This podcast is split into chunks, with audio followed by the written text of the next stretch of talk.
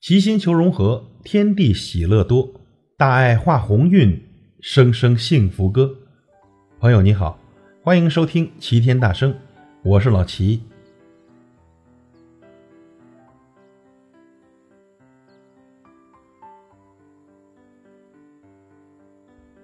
今天老齐跟您分享一篇文章，最悲哀的教育就是把普通家庭的孩子变成了富二代。每个周末的清晨，我都会去小区后面的一棵大榕树下晨读，经常能看到这个小男孩帮他做环卫工的母亲打扫街道。这打扫完了，母子俩还会一起歇一歇，说说话，温情的画面令人感动。仔细看看，这小男孩和妈妈还穿着同款的运动鞋呢。眼前的这一幕，让我情不自禁地联想到前不久发生在上海的一则新闻。一名体型较胖的年轻女子，用手狠狠地拽着一名环卫工人的头发，拖行数米。旁边其他的环卫工人急忙上前拦架。这记者上前一采访，才知道，原来是女儿在向母亲要钱。这位母亲四十八岁了，做环卫工人十多年了，一个月才几千块钱。她的女儿孩子都有了，还隔三差五地伸手向母亲要钱，不给钱就辱骂。吵架打架。那么，同是环卫工的女子，为什么这个小男孩这么体恤母亲，那个年轻女子却成了白眼狼呢？我问小男孩的母亲：“您家的孩子真懂事，是怎么教育的？”这位外地来的环卫女工不善言辞，说不出太多的教育道理来，有些不好意思地说：“嗨，我们穷人的孩子早当家嘛。”这句众所周知的俗语。没有满足我的好奇心。穷人的孩子中有很多很懂事的，也有很多很调皮捣蛋。我相信一定存在某种因素造成了这种区别。这种因素究竟是什么呢？看到下面的故事后，我恍然大悟。某君高中时沉迷网络，时常半夜翻墙出校上网。有一天，他照例的翻墙出去上网，翻到一半，拔腿狂奔而归。面色古怪，问之不语。从此，他认真读书，不再上网。学校盛传他见鬼了。后来啊，他考上了名校。昔日同学问到此事，他沉默良久，说：“那天父亲来送生活费，舍不得住旅馆，在墙下坐了一夜。”有没有被这个父亲感动到呢？可是，假如这个父亲的艰辛没有被调皮捣蛋的儿子意外发现，儿子会洗心革面？改邪归正吗？所有的孩子不是天生就懂得体恤父母，他们只有切切实实地感受到了父母的艰辛和苦难后，才会对父母心生感激，进而对自己严格要求，不辜负父母的一片苦心。那相反呢？如果父母把生活中的风风雨雨、艰难困苦都向孩子过滤、屏蔽，为孩子刻意地营造一个无忧无虑的生活环境，又怎能奢望他们知父母恩呢？蜜里泡大的少年如何懂得愁滋味呢？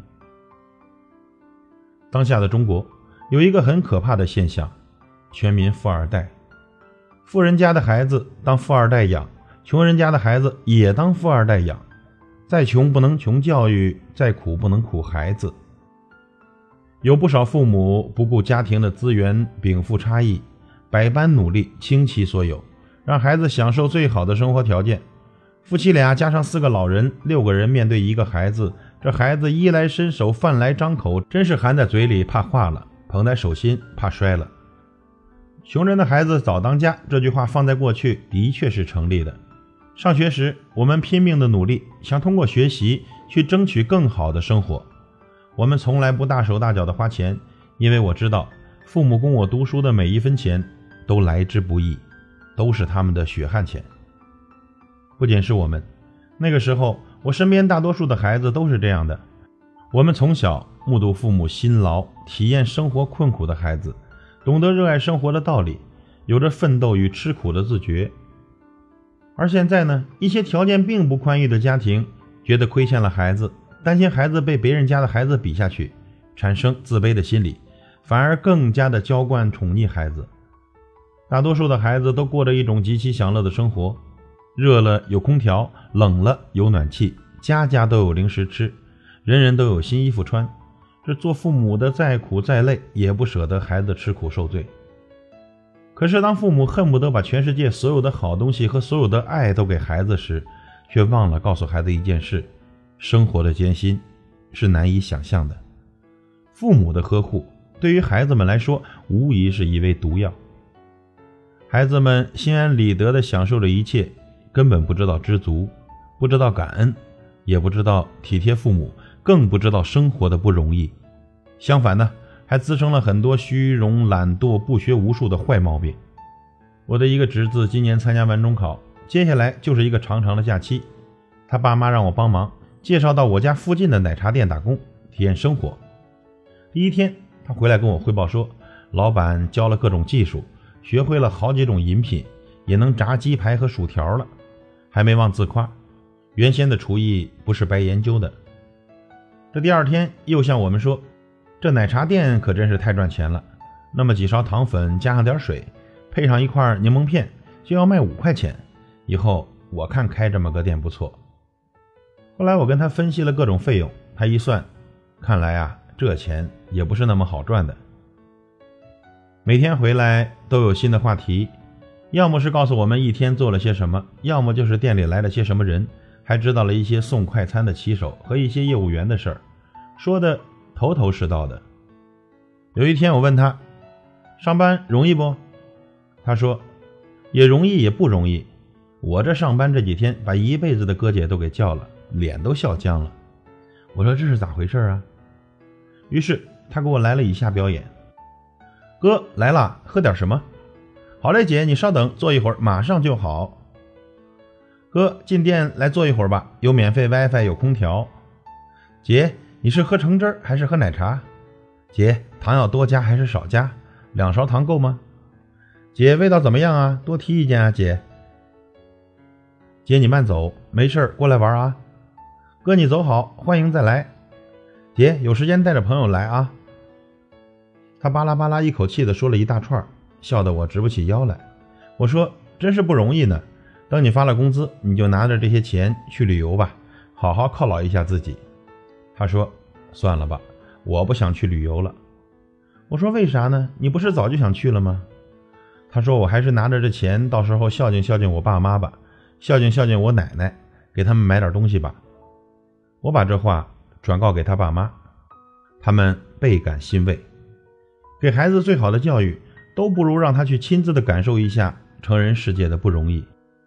正如曾国藩所说：“子侄除读书外，教之扫屋、抹桌凳、收粪、除草，是极好之事，切不可以为有损架子而不为之。”今天的父母总想着把最好的条件给孩子，这其实啊是在害孩子。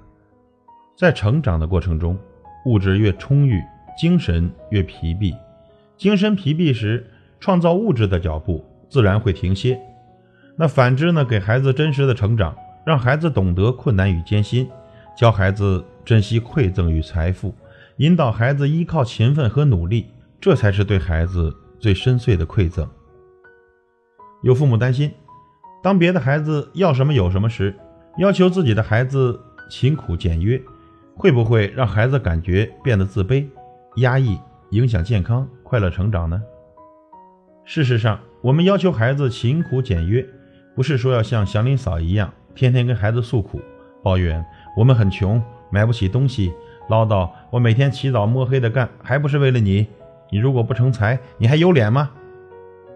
这么做当然会把贫穷感和自卑感深深的植入到孩子的心中，挥之不去。在生活的艰苦面前，有两种选择：一种是怨天尤人、自暴自弃；另一种是坦然面对、自立自强。父母的选择与示范非常重要。我认识一个母亲，虽然家里很穷，但总是穿着干净而陈旧的衣服，很早去捡瓶子，又很早回家给女儿做饭。她的脸上从来没有那么多情绪，洋溢着淡淡的知足和随遇而安。而他的父亲也是那么平和，哪怕每天回家汗流浃背，乃至脸色通红，依然平和的没有一点脾气。开开心心的和家人一起吃着粗茶淡饭，从他们身上，我能感受到一种在困境中仍然充满希望，在贫穷中依旧保持坚韧的意志品质。这样的父母培养的孩子，即便生活在贫穷中，也不会养成寒酸刻薄、拘谨的习气，相反，还能直面现实，锤炼内心，进入曾国藩所说的“极耐得苦，不能艰难持屈”的境界。世界上只有一种真正的英雄主义。那就是认清生活的真相后，还依然热爱生活，这是我们应有的生活观和教育观。凡事包容，凡事相信，凡事盼望，凡事忍耐，永不止息。深信再大的磨难，只要人活着，肯勤劳，就有转机。